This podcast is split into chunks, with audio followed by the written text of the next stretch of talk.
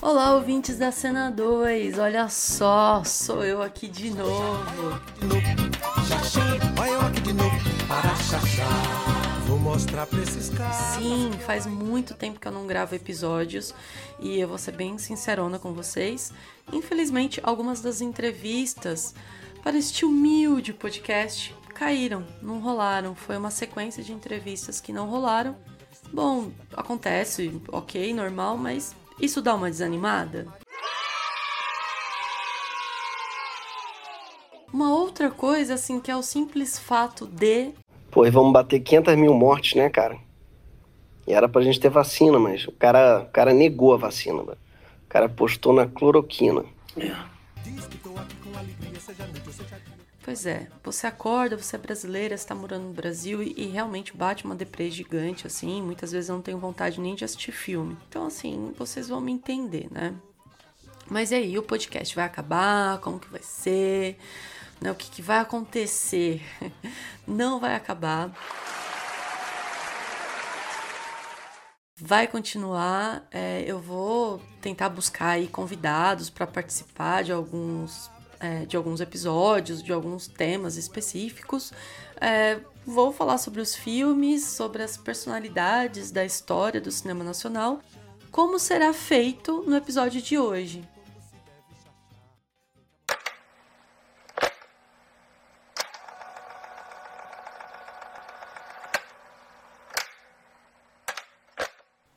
E o episódio de hoje eu vou falar sobre um filme, é, um filme do cinema mudo, então da Era Silenciosa, e um desafio aí, quero, eu, quero, quero saber, um desafio aí, eu quero saber é, quantos filmes mudo brasileiro vocês já assistiram. Pô, sexta-feira à noite, maior programão, colocar um cinema mudo para assistir, assim, é sem erro, sem erro. Mas brincadeiras à parte, falando sério agora, eu vou, eu vou falar sobre um filme específico, mas o mais importante são os personagens por trás da produção e todo o contexto histórico envolvido. Que é, é o mais. para mim, é uma das coisas mais interessantes quando a gente vai pensar. É, a estudar e a falar sobre uma era específica, sobre um movimento específico do, do cinema brasileiro. Bom, vamos pensar que o Brasil dos anos 20 ainda era um país atrasado. Começo do século 20 fazia um pouco mais do que de uns 40 anos da abolição da escravatura, ainda era um país assim é, majoritariamente agrário, um, país assim pré-pré-industrial, mas com uma vontade enorme de se tornar um país moderno. A modernidade estava assim, ó, na boca do povo, na boca do jovem. Vale destacar aqui, Semana de Arte de 22, também os movimentos ideológicos políticos surgindo, como socialismo, anarquismo, lembrando aí da greve muito importante de 1917. Bom, e o cinema, ele se destaca também com um símbolo moderno, né? As grandes salas de cinema estão nas capitais, estão nas cidades e, e também, além de ser um símbolo moderno, o cinema também é muito popular. E o filme que eu vou falar um pouco aqui, ele é do finalzinho da década, né? Então, assim, é, ele faz parte dos últimos filmes ali lançados, ainda na era do cinema silencioso. Já era um fato, o som no cinema já era um fato em breve se tornaria aí é, uma realidade. Bom, eu vou começar a falar aqui dos personagens por trás é, deste episódio. O primeiro, né, não poderia deixar de falar jamais, que é o diretor Humberto Mauro.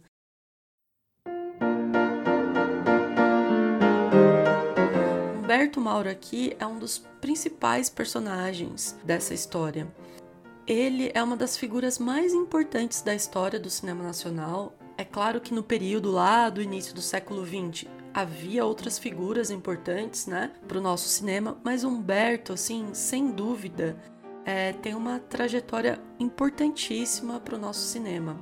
Ele foi um pioneiro. Humberto Mauro, o querido Mauro, ele vivia em Cataguases, é, que fica na zona da Mata Mineira. E um parênteses aqui, Cataguases era uma cidade que tinha uma vida urbana bem interessante para a época. É uma cidade que tinha uma referência tanto para o cinema quanto para a literatura muito importante. Aliás, é uma cidade que eu quero muito conhecer. Depois vocês dão um Google aí, é uma cidade bem bonita, assim. Mas voltando, Humberto era filho de imigrantes italianos e trabalhava como engenheiro elétrico. Tinha uma oficina também de concertos eletrônicos e também, claro, era um cinéfilo. Aqui eu quero destacar algumas curiosidades sobre o nosso querido Mauro. Ele vinha de uma classe média, a família dele não era uma família importante, assim, e a condição financeira dele era bem mediana. E por que, que eu tô falando isso? Porque geralmente as pessoas que estão assim é, ligadas ao cinema nacional, principalmente, são pessoas que é, já vêm de uma classe social mais abastada, digamos assim, né? Uma galera mais burguesa, enfim. E o Humberto Mauro não. Ele tinha que trabalhar bastante assim para pagar os boletos. Inclusive o título, engenheiro elétrico, era só um título mesmo, ele não chegou a fazer engenharia e tal.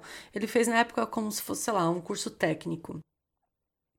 E uma outra coisa interessante dele, ele começou de fato a se, inter... a se interessar por cinema no sentido de fazer cinema aos 26 anos.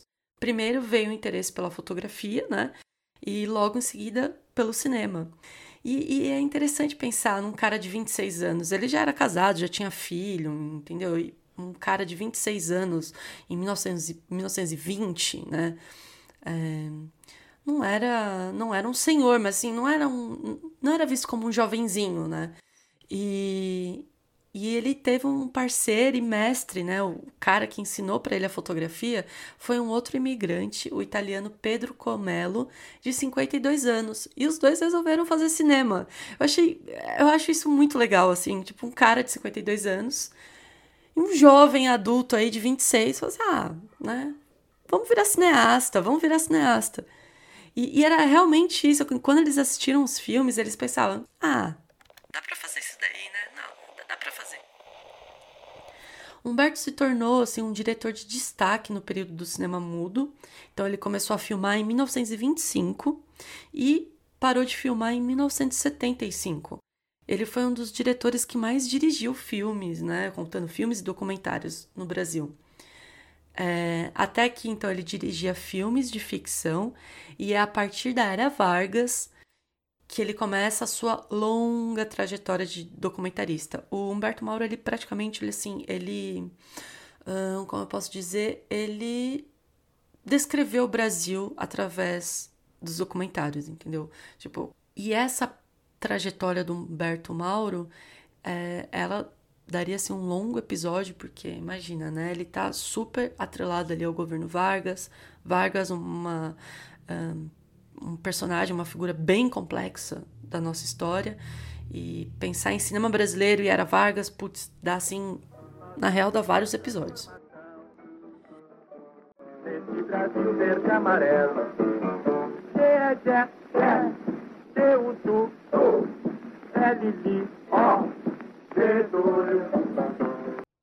Não sei se vocês perceberam a importância desse diretor para nossa história. Ele simplesmente assim, ele foi uma testemunha viva de toda a transformação cinematográfica no Brasil e no mundo. E claro, também toda a mudança do país, né? Pensando em termos políticos e social. E aqui nesse episódio eu vou falar assim um pedacinho da sua história, um pedacinho bem pequeno assim, bem lá no início.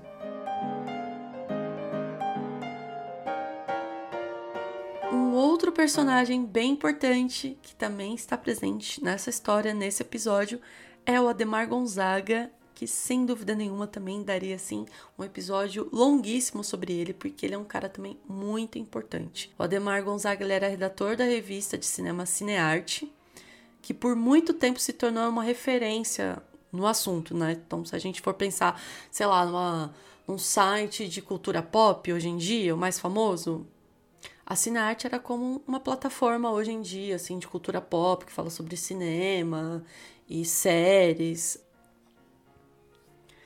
E além disso, é, ele também foi um grande produtor e dono das, de uma das produtoras mais importantes da época, que foi a Cinédia.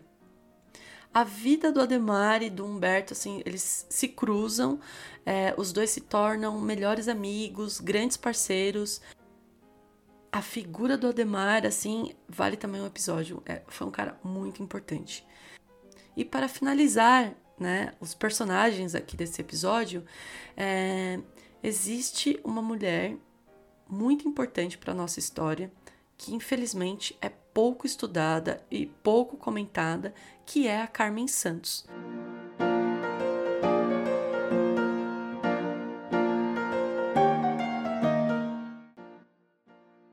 A Carmen ela nasceu no dia 8 de julho, ou seja, esse mês fez aniversário da Carmen Santos ela foi a primeira mulher, digamos assim, produtora executiva do cinema nacional e dona também de uma das produtoras de filmes bem importante para a época, Vita Brasil Filmes, e também uma grande atriz, conhecida como atriz sem filmes. Sim, uma grande atriz sem filmes. E eu não vou falar muito da Carmen, sabe por quê? Porque no próximo episódio vai ser só sobre ela.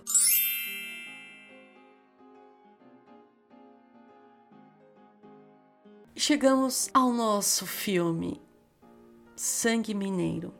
A sinopse é a seguinte: Carmen, vivida pela Carmen Santos, é filha adotiva de, uma, de um grande capitalista burguês, o senhor Juliano Sampaio. Bom, a filha de sangue do senhor Sampaio, a Neuza, que terminou os estudos na capital, está voltando de novo para o interior na noite de São João. E neste dia, Roberto, que é amigo da família e crush da Carmen, dá um perdido na Carmen e fica com a Neuza. Ao ver os dois juntos, Carmen, desesperada, sai correndo para se matar.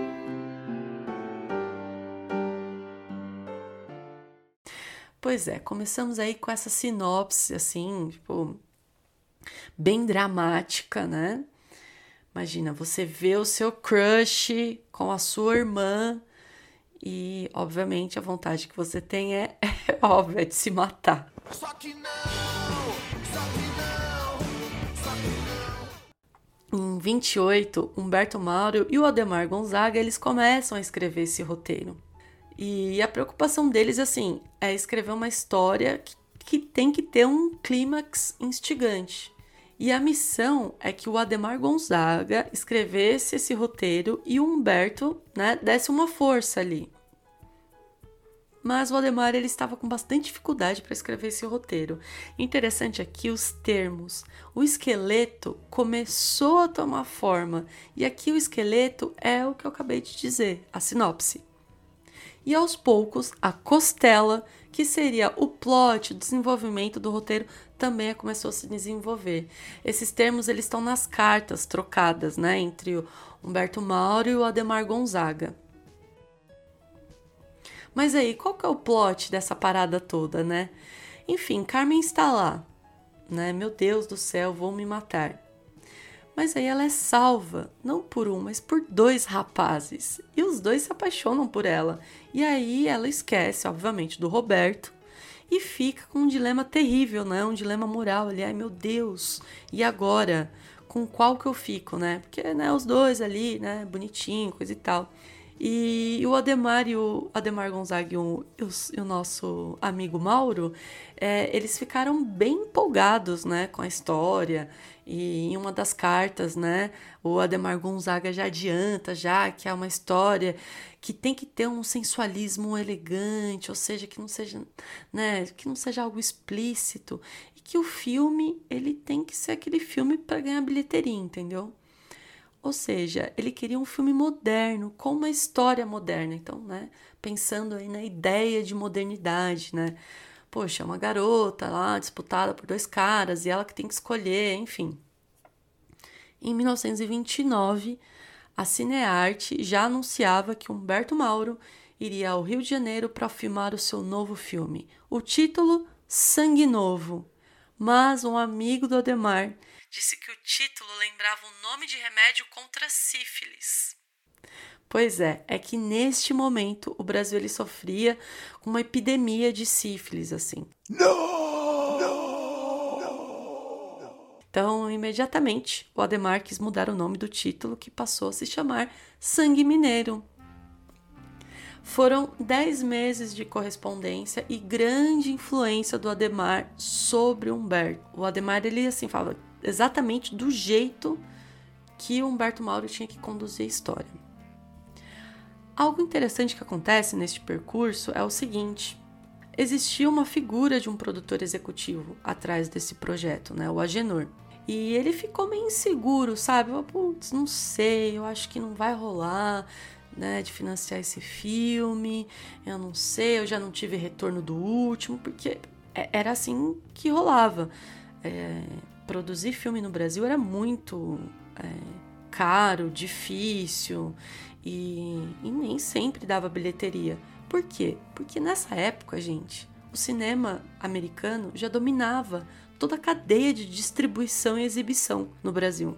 Não é que assim muita coisa hoje em dia tenha mudado. Tipo, sim, até antes de 1920 já era assim. Imagina, para vários lugares do Brasil que mal existia energia elétrica, sabe? Então pensar em produzir um filme é, era realmente custoso.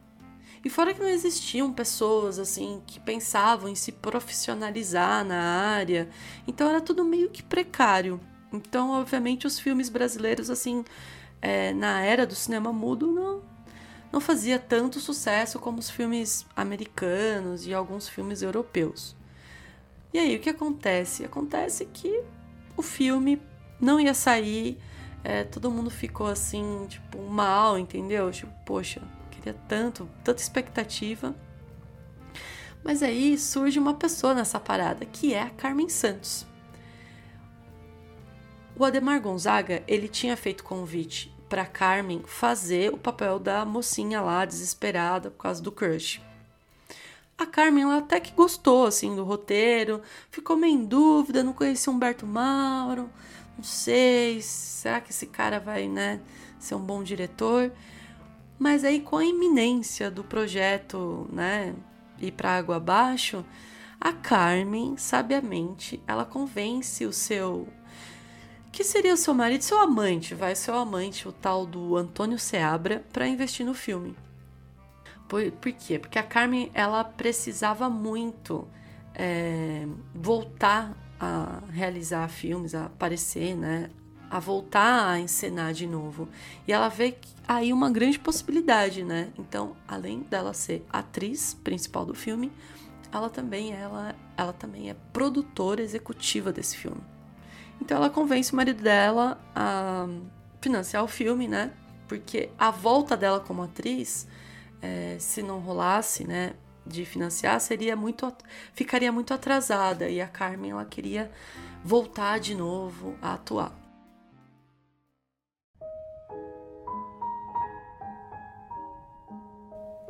Bom, vamos lá. Sangue Mineiro. Ele tem um bom ritmo, a montagem é muito bem feita e apesar do pouco recurso, a produção também é muito bem feita, realizados, os cenários, figurinos são bem legais. É um filme que é gravado com muita cena externa, para o quê? Para aproveitar a luz do sol, porque equipamento de luz sempre foi muito caro. E a fotografia foi feita pelo Edgar Brasil, foi um grande fotógrafo da época também. Tem uma cena, né, pensando lá na, quando eu disse, quando eu falei aqui que o Ademar queria que tivesse uma coisa, uma sensualidade e tal, enfim.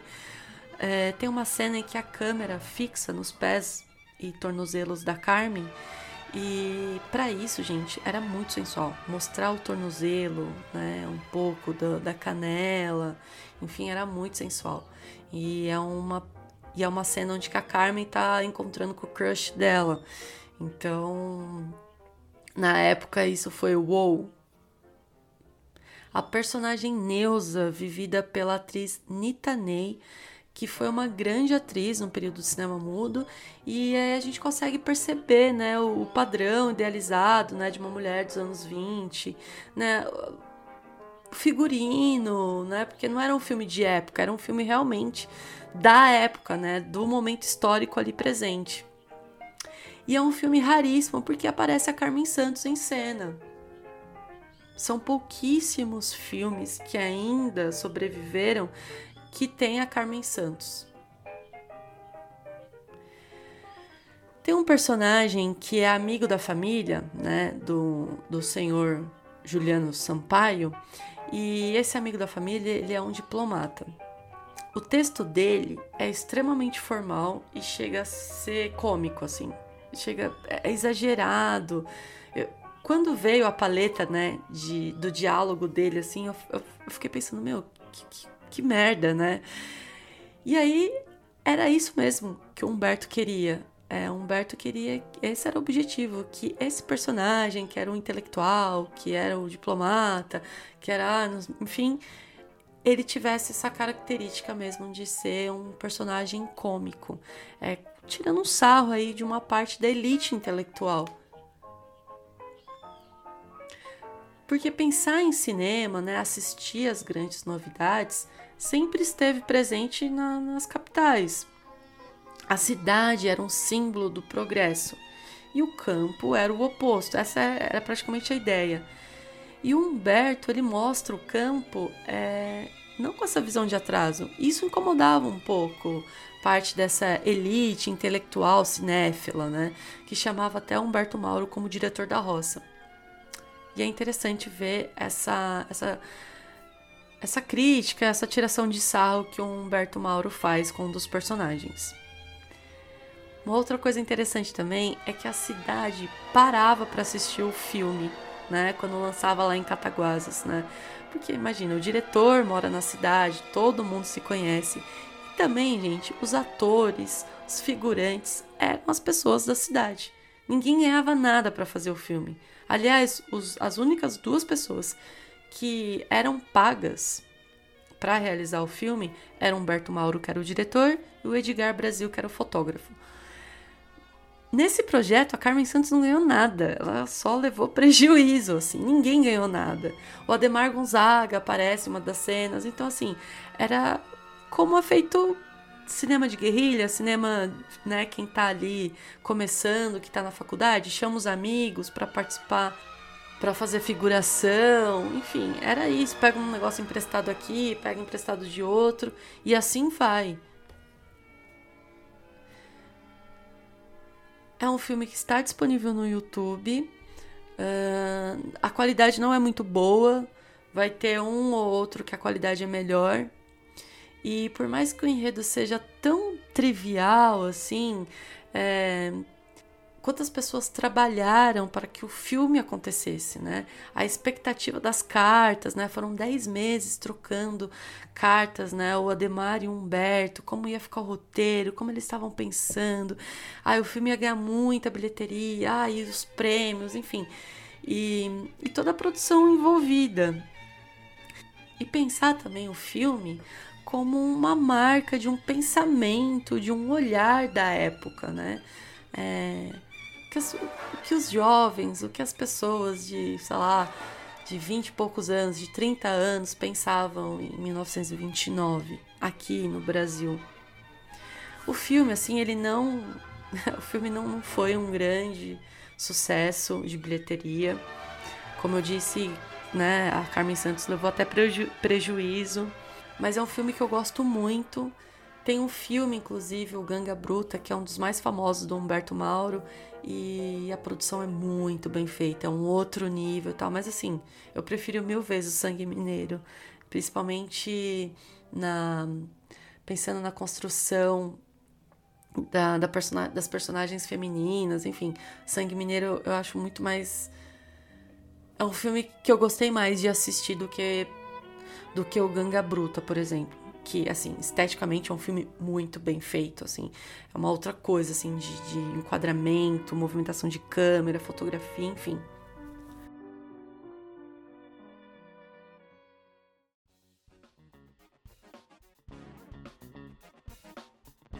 Bom, é isso. Eu espero que vocês tenham gostado desse episódio, um episódio tranquilinho e tal, enfim.